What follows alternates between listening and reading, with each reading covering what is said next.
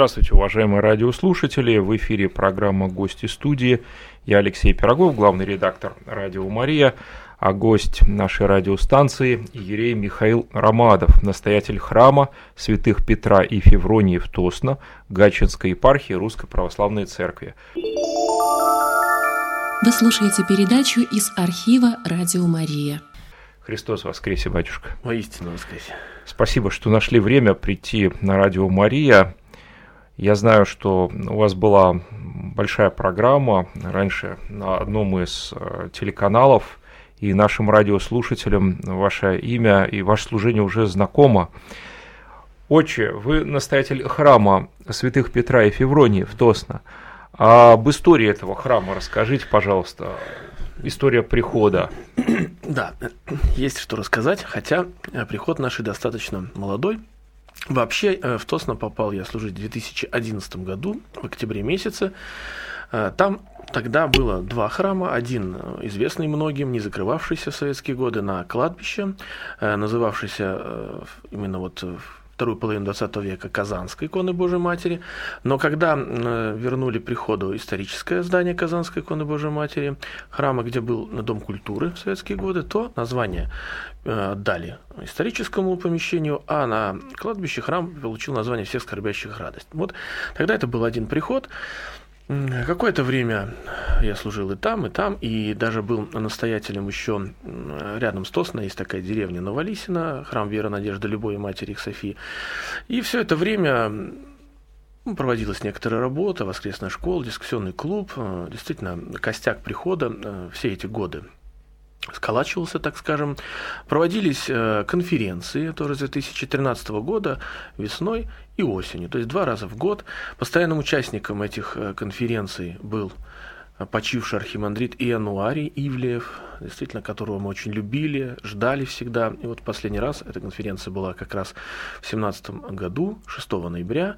И, как, наверное, многие из вас знают, через полтора месяца приблизительно, 21 декабря, отец Иануарий отошел к Господу. Вот. Ну, э, когда возникла потребность, такая сама идея, построить еще один храм в Тосно, третий храм, как бы в другом конце города, это случилось, когда Санкт-Петербургская епархия была разделена на четыре части, и а, территория Тосна попала в одну из а, отделенных епархий, в Гатчинскую. Ее возглавил владыка Митрофан Гатчинский и Лужский. И, конечно же, епархия в таком состоянии отделенном Э, пыталась развиваться и развивается до сих пор. И, конечно, вот в каждом большом городе было решено по возможности строить еще храмы. И вот возникла идея и в Тосно, тоже в новом строящемся районе, построить еще один храм. И видя, что вот у нас такая вот работа проводится, есть определенный приход уже изначально, нам было выделено место. Это был 2000 2014 год, то есть в 2013 я был назначен настоятелем, а было юрлицо оформлено, и в 2014 был выделен небольшой земельный участок, э, завинчены сваи, установлен крест на месте строительства храма, и в 2015 году мы собственно говоря, занимались строительством. Это небольшой рубленый храм. У нас есть тоже сайт, группа ВКонтакте. Кто-то уже видел, кто-то может посмотреть. Сейчас мы немножко пристроили, еще колокольня, места стало побольше. Вот в 2015 году проходило строительство, а мы с мая по декабрь в это время служили в палаточном храме такая вот уже интересная была идея, она не мной выдумана. Мой друг, отец Дионисий в Колпино до этого строил храм сошествия Стага Духа и тоже пользовался этой палаткой, такая цирковая палатка, как шатер с куполком, с крестиком, то есть такая скиния, как мы все mm-hmm. шутили, что это как евреи шли к земле обетованной и молились скинии, так мы шли к нашему постоянному храму, молясь вот в этой палатке скинии. И так оно и было до декабря 2015 года, а в январе сразу мы уже переехали в деревянный стационарный храм. Еще, конечно, много предстояло сделать, и отопления не было стационарного, и прочее, прочее. Но, тем не менее, уже в 8 июля 2016 года то есть на праздник престольный храм был освящен владыкой Митрофаном, так что великим освящением, так что наш храм, так сказать, полноценный храм, да, не только имеющий физическое рождение, но, так сказать, и духовное. И вот, скажем так, если отсчитывать от э, января 2016 года, то вот с января этого года нам пошел третий год, да, как мы э, молимся в этом деревянном храме святых Петра и Февронии. Но, повторю, история самого прихода, она началась еще и раньше. А сколько сейчас э, в приходе вот примерно человек? Какова численность прихода? Ну, я думаю, что тех, кого мы можем назвать стабильными прихожанами, ну, может быть, человек 150. Э, мы, когда вот у нас э, зимний период, так сказать, да, люди все находятся в городе, никто ни в отпуск не уезжает, ни на дачу, то мы служим, например, по воскресеньям и раннюю, и позднюю. Храм небольшой, поэтому мы разделяем потоки, и, в общем-то, действительно и на ранний, и на поздний люди присутствуют. Поэтому вот постоянных прихожан, ну, понятно, что кто-то ходит чаще, кто-то реже, но все-таки регулярно достаточно где-то, вот сколько я сказал. А так, конечно, потихонечку люди о нас узнают, приходят. Э, вот мы пытаемся, опять же, беседы проводить, какие-то еще мероприятия. Э, в общем, просветительская деятельность – это, наверное, одна из генеральных линий развития нашей приходской жизни. Очень интересно, ведь в Тосно очень много живет огромное население, мне кажется. И надо как-то к ним обращаться, к этим людям, искать их сердец и доверия. И вот наша радиослушательница Елена часто задает нам один и тот же вопрос. Зачем столько храмов? Зачем столько храмов? Ну, мы пытаемся ответить на этот вопрос. Но мне кажется, лично мое мнение, что храмов вообще мало. Потому что ну, столько было разрушено, и ну, мы сейчас находимся, мне кажется, вот как раз в таком состоянии, когда кризис у людей – и люди в таком вот э, духовном кризисе будут всегда искать в первую очередь обращение к Богу и ну, свою дорогу в храм. Простите меня за эти штампы. Вот. Что вы скажете, отче? Потому что этот вопрос нам часто задают светские люди. Очень много храмов строите, разные храмы. Зачем? Ведь столько нет верующих людей. Да, да, действительно. Этот вопрос мы слышим достаточно часто в больших городах храмы строятся еще интенсивнее. Вот мы возьмем ну, Москву, конечно же, да. с ее программой, Петербург или вот э, Саратов, где мне довелось тоже служить э, два года, так вот случилось исторически. Там сейчас тоже есть программа, там, правда, не 200 храмов, как в Москве, а 20, но все-таки тоже интенсивно строительство храмов ведется. Э, в Тосно около 40 тысяч жителей, и считается сейчас по нормативам, ну, патриархийным, я так понимаю, нормативам, что где-то один храм на 10 тысяч. То есть нас получается третий храм, вполне еще, угу. так сказать, даже, может быть, и можно было бы еще один. А что касается того, что много ли верующих или нет, ну, все мы, конечно, знаем о том, что формальное число верующих больше, чем практикующие. Да, то есть есть статистика известная, что где-то 80% называют себя православными, да, и где-то только от 1 до 3 регулярно посещают э, литургию. Есть даже еще более забавная статистика, может быть, слышали, что из 80% половина, где-то 40% верят в Бога. То есть остальные православные ну христиане не верят в Бога, они, видимо, считают, что православные это вот просто культурная, национальная и какая-то еще принадлежность. Вот, э, поэтому я думаю, что с учетом того, что такое огромное количество людей все-таки считают себя православными, как раз функция храма, ну, даже исходя из этой статистики, в том, чтобы э, число номинальных христиан э, потихонечку этот процент переходил в число реальных, практикующих христиан. Потому что действительно как бы некое веяние к тому, чтобы действительно быть религиозным человеком, верить во что-то, оно, безусловно, присутствует. Как правильно сказал отец Кирилл Копейкин, тоже он Тосно приезжал к нам, преподаватель Духовной Академии, что мы, пожалуй, сейчас живем не в не в секулярном уже даже обществе, а постсекулярном. То есть не в том плане, что люди, скажем, многие твердо знают, mm-hmm. что они во что-то не верят, атеисты так называемые последовательные, они есть, но их тоже не так уж много. Их, наверное, может быть не больше, чем тот же самый 1-3% mm-hmm. практикующих христиан. Вся остальная серединка – это в основном люди, не которые, э, которые ни во что не верят, а которые верят, но сами подчас не понимают во что. Это может быть очень гремучая смесь из совершенно различных верований. И все это прекрасно знают, и священники об этом часто говорят между собой, что человек приходит в церковь, и очень часто просто пропасть лежит между ним и а, церковной реальностью, и в языке, скажем, даже в языке, ну, чисто как в филологическом явлении, то есть славянский язык многим не понятен, и сама культура богослужения. Ведь нужно знать хотя бы немного Ветхий Завет, Новый Завет, для того, чтобы стоять на богослужении и что-то понимать. Поэтому здесь э, функция церкви, мне кажется, как раз огромная конкретных приходов. Конечно, все не должно ограничиваться только лишь богослужением, хотя это не безусловно, не последняя вещь, а даже, может быть, основная, Евхаристия. Но только участие в этой Евхаристии, оно, наверное, должно быть достаточно осмысленным, осознанным. А для этого уже какие-то беседы, какие-то э, обсуждения, какие-то конференции, опять же, привлечение каких-то специалистов, вот таких, как тот же отец Януарий, почивший и прочие подобного уровня люди, осмыслен, осмысленности которых действительно можно поучиться. Вот, и в этом смысле мне кажется, что он как раз наоборот, то есть храм может дать людям а, вместо такой очень размытой, очень неопределенной религиозности, все-таки какую-то религиозность концептуальную и здоровую, потому что нездоровая религиозность, это мы сами знаем, очень часто бывает деструктивной достаточно вещью. Вот вы точно это заметили. Это оформленная религиозность, а не просто некая такая вот э, вера неизвестно во что, и, по сути, не дающая ничего ни душе, ни обществу, ни ближнему, просто вера во что-то доброе, хорошее.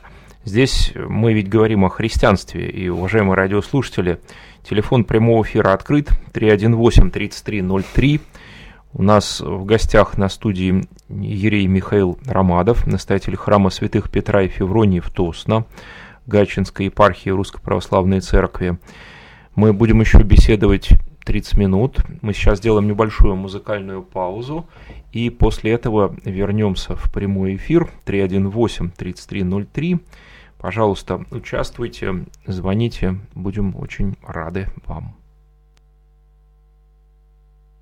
Воскресение Христово видевши, поклонимся святому Господу Иисусу.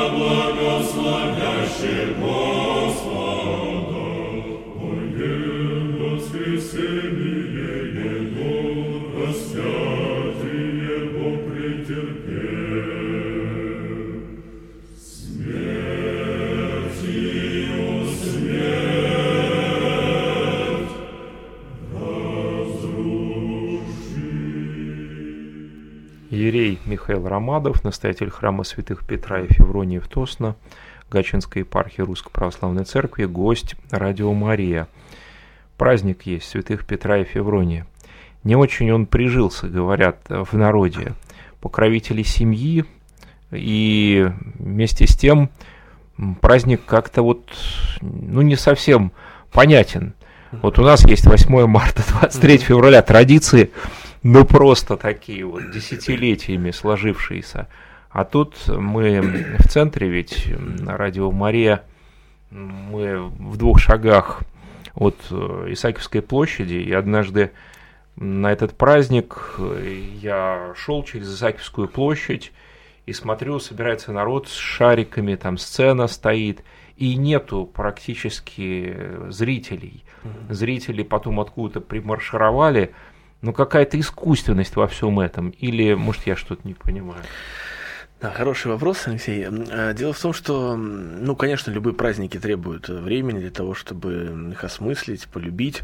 Э, ну, нередко, к сожалению, да и так было в советское время, иногда и сейчас, какие-то праздники, может быть, несколько форсированно пытаются привить людям, но тем не менее, совсем не прививать, это значит, что никогда никто не привыкнет. Э, я думаю, что и к 8 марта люди, наверное, потихонечку привыкали. Просто мы уже люди такого поколения, для которых 8 марта это естественная совершенно вещь.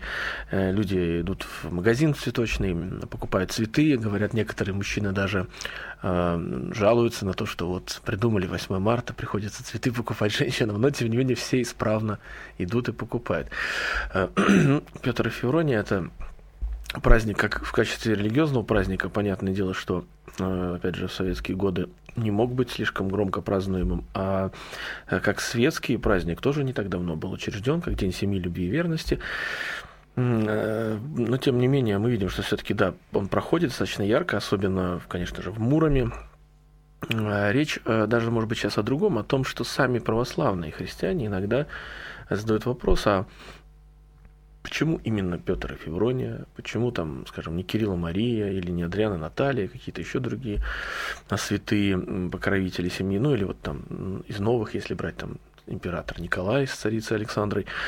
Ну, во-первых, потому что все-таки когда-то мы находим свидетельство того, что этот праздник почитался как День покровителей семейного благополучия.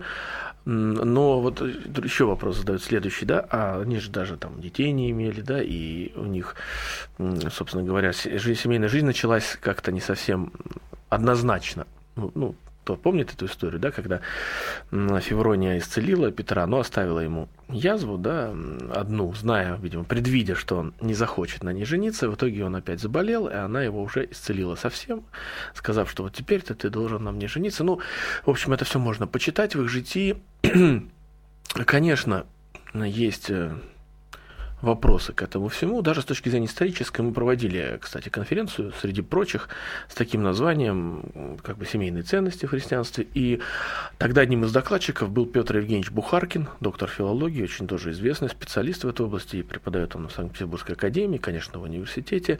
Он как раз рассказывал, делал филологический анализ э, с исторической точки зрения в том числе повести о Петре и Февронии. Он э, очень интересно это сделал. Он сказал, что, конечно, исторически мы должны признаться, что в этой истории есть много таких неоднозначных моментов, ну, как тот же там, змей, который вот прилетал, да, то есть исторически ли он, э, а может быть он говорит, что в этом есть, э, в этом рассказе есть некая глубокая метафора, ну, так же, как вот Священное Писание, мы часто, как отец Январь нас учил, да, читаем, мы призваны многое расшифровывать, потому что многое символично. Так вот и в этой истории Петр Евгеньевич смотрел символическую историю о э, преодолении э, гордыни, преодолении самости, как он сказал. И вот именно в этом символическом толковании он и увидел тот принцип, э, благодаря которому мы можем все-таки считать эту историю историей семейного благополучия, поскольку, поскольку семья это и есть то место, как учит церковь, где люди, преодолевая свою самость, свою гордыню, не только обретают крепкий семейный союз, но в конце концов обретают и самих себя э, да. в этом самом общении. Да. Поэтому мне кажется, что если мы будем так вот правильно осмыслять более глубоко, то мы увидим, что в этом празднике есть большой потенциал.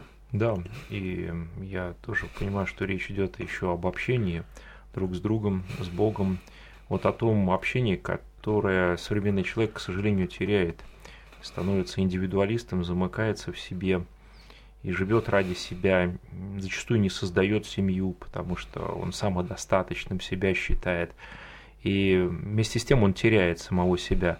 Это очень глубокая тема, и мне думается, что вот подвиг да, этих святых все-таки должен быть так вот в современном контексте переосмыслен, потому что мы нуждаемся э, не просто даже в празднике, а в таком вот институте семьи, который бы ну, однозначно утверждался ясно и четко, и со всех сторон бы был защищен от нападок.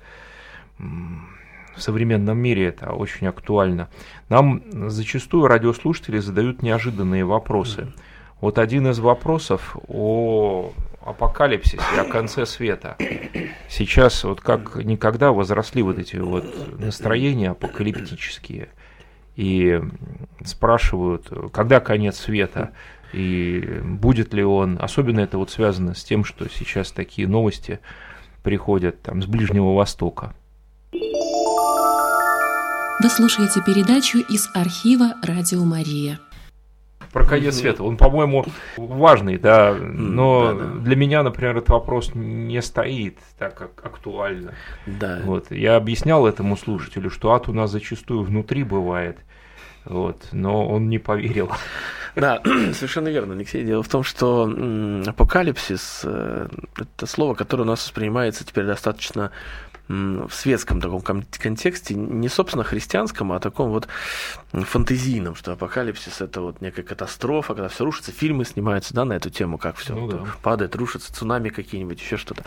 Вот, э, всех адресую к книге, опять же, отца Иануария про апокалипсис, где он, конечно же, в своем стиле дает очень трезвый, вдумчивый и правильный комментарий, скажем, на эту книгу, да, которая очень часто является предметом спекуляции как раз всяческих разных вот людей, которые пытаются обосновать, ссылаясь на эту книгу, э, какие-то свои мнения, скажем, что вот, вот, вот сейчас вот конец света. Ведь если мы с вами посмотрим исторически, то действительно в каждом практически поколении христиан э, были люди, причем иногда эти люди были не просто миряне, это были авторитетные люди, кто-то вот из святых даже отцов, то ли Златоуст, то ли кто-то другой, сейчас не буду обманывать, но вот где-то мне вот припоминается такое, что говорил, что я не погрешу, если, скажем, там, конец света наступит, ну, через лет 400 не больше, да, ну, как мы видим, и он погрешил, да и помните ранние христианские ожидания mm-hmm. скорого конца света, вспомним mm-hmm. апостола Павла, который говорит, что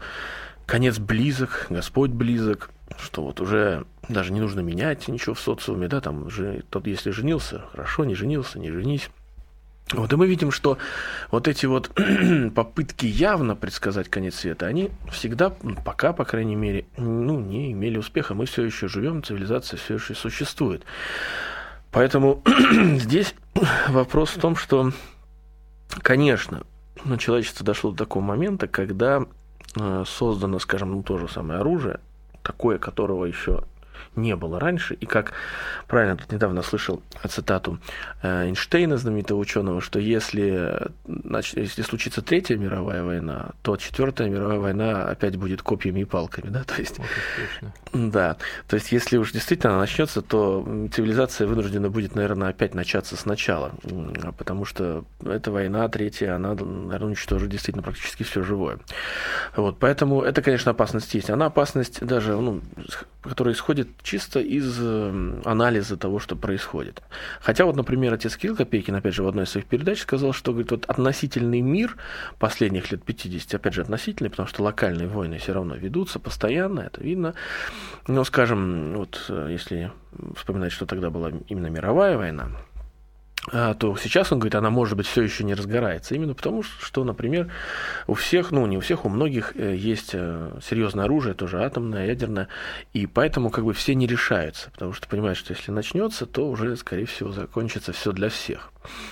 Ну вот, поэтому, конечно, тревожно, конечно, страшно, но опять же мы, может быть, немножко привыкли к тому, что все-таки мы живем достаточно комфортно, достаточно э, в безопасности в целом.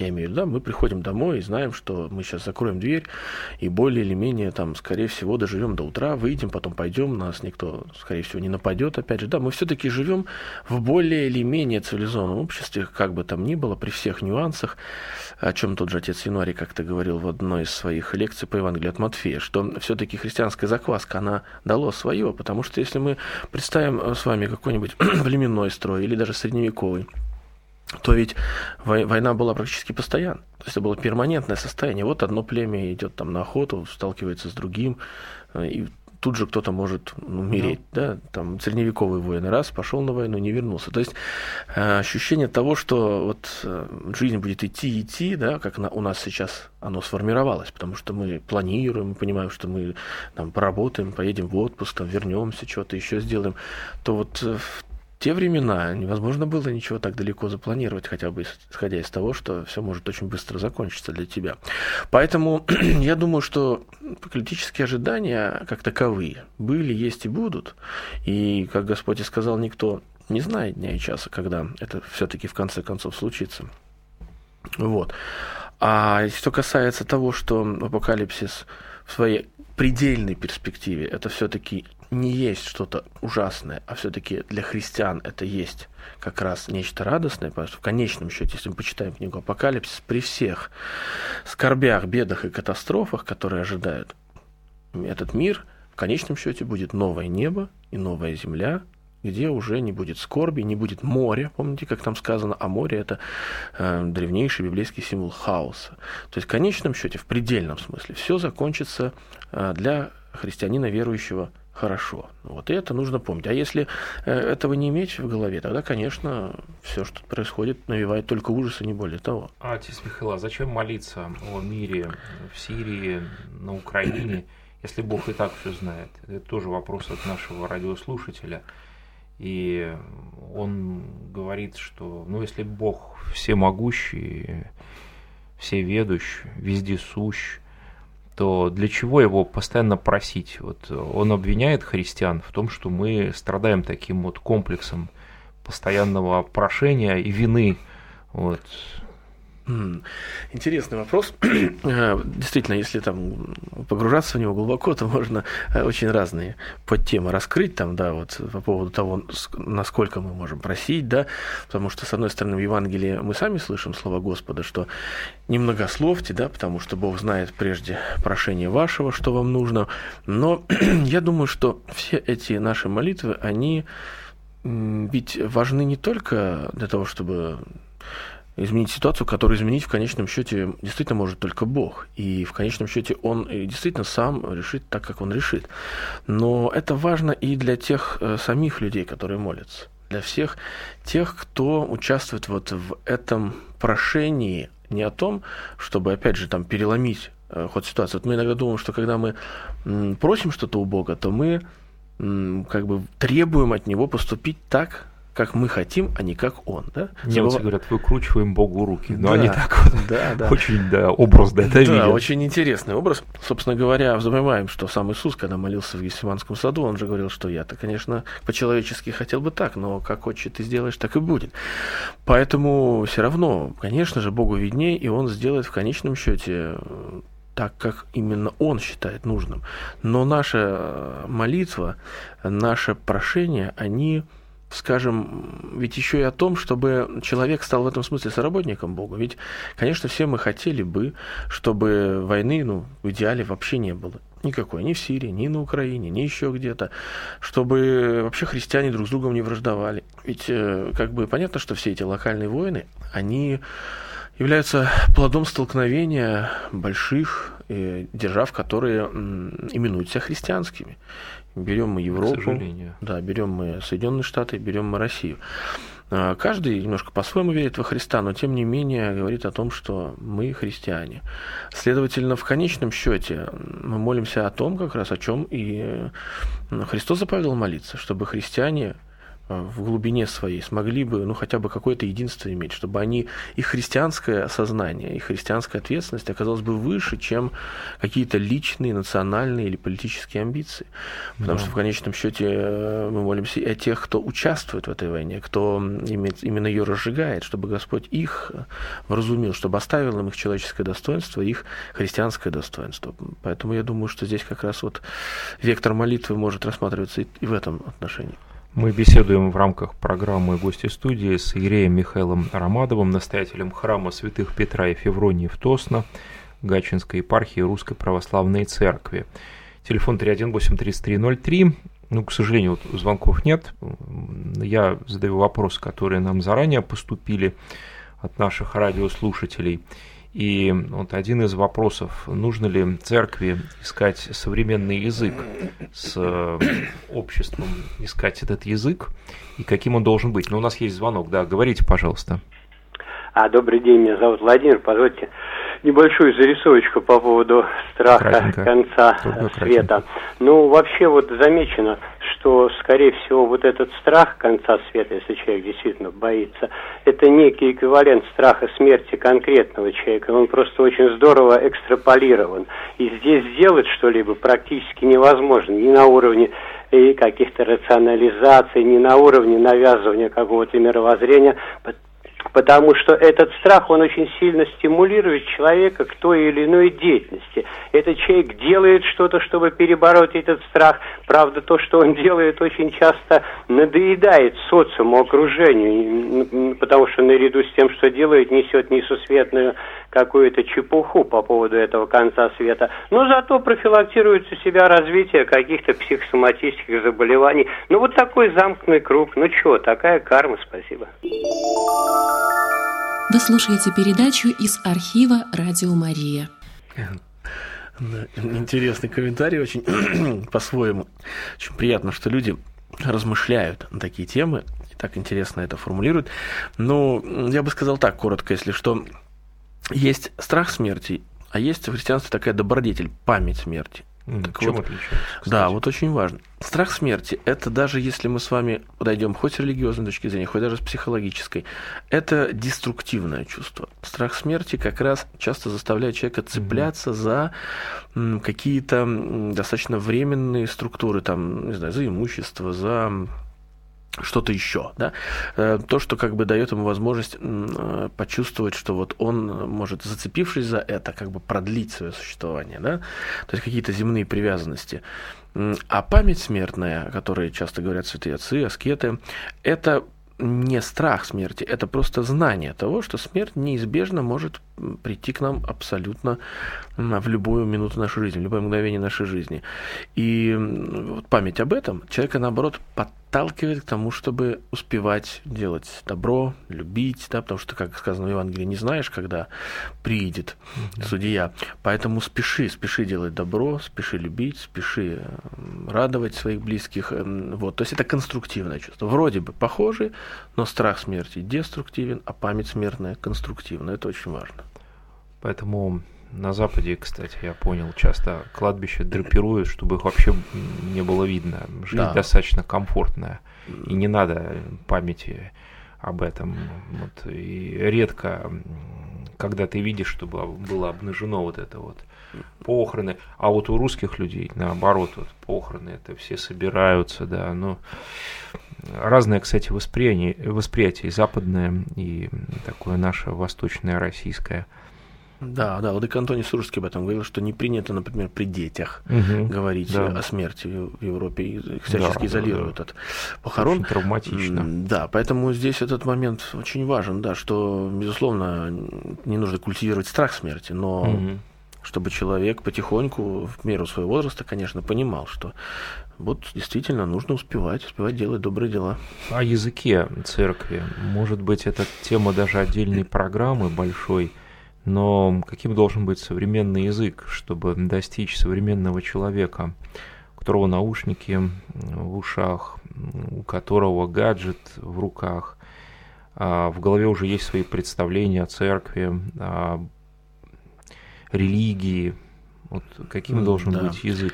Чрезвычайно сложная проблематика. И э, отец Януарий в одной из своих статей, которые сейчас активно э, выкладываются в его группе, на сайте у него, э, называется приблизительно так «Миссия христианства в посттрадиционном обществе». Там он обозначает глубину этой проблематики. Он говорит о том, что даже апостолам, первого века и последующих веков христианства было несколько проще, замечает он, чем, например, современный проповедник. И объясняет почему. Чисто культурологически. Потому что, говорит он, э, в окружающий мир был в основном языческий, да, эллинистический мир. Ну, в общем-то, апостолы, по большому счету, э, за границы эллинистического мира, если выходили, то весьма незначительно, и то, может быть, многое на уровне предания, на вроде того, как апостол Андрей там везде у нас и в Новгороде побывал, и везде, да.